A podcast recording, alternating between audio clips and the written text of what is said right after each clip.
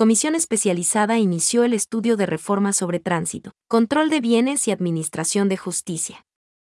La Comisión de Justicia y Estructura del Estado inició el estudio de cinco proyectos de ley que reforman el Código General de Procesos, el Código Orgánico Integral Penal, el Código de la Democracia y de nueva ley de la Contraloría General del Estado.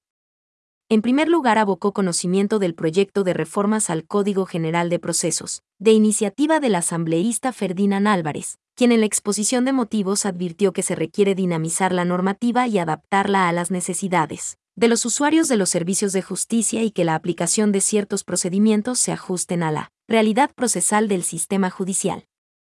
La propuesta se orienta a garantizar un sistema procedimental moderno, transparente y ágil, considerando que es fundamental contar con un sistema de justicia que consagre el principio de tutela judicial efectiva, acceso a la justicia y resolución oportuna para el desarrollo económico y social de las naciones.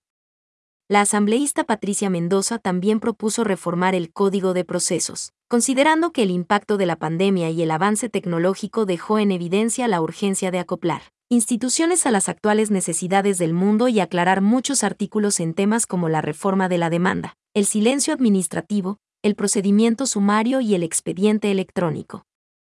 Luego conoció el proyecto de ley de la Contraloría General del Estado, presentado por los legisladores Ricardo Vanegas y Gruber Zambrano.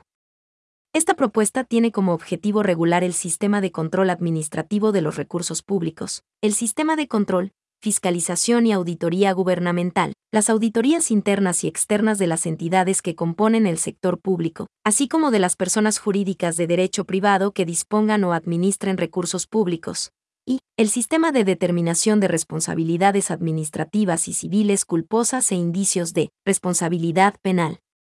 El asambleísta Marco Troya, en cambio, propuso un proyecto de reformas al Código Orgánico Integral Penal relacionado con las sanciones a las contravenciones de tránsito en materia penal.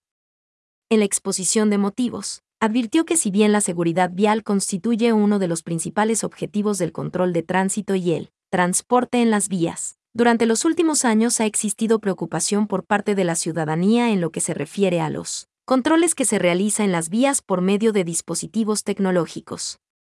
También afirmó que la proporcionalidad de la pena es un principio que debe cumplirse para evitar abusos por parte del Estado en el ejercicio de su acción punitiva.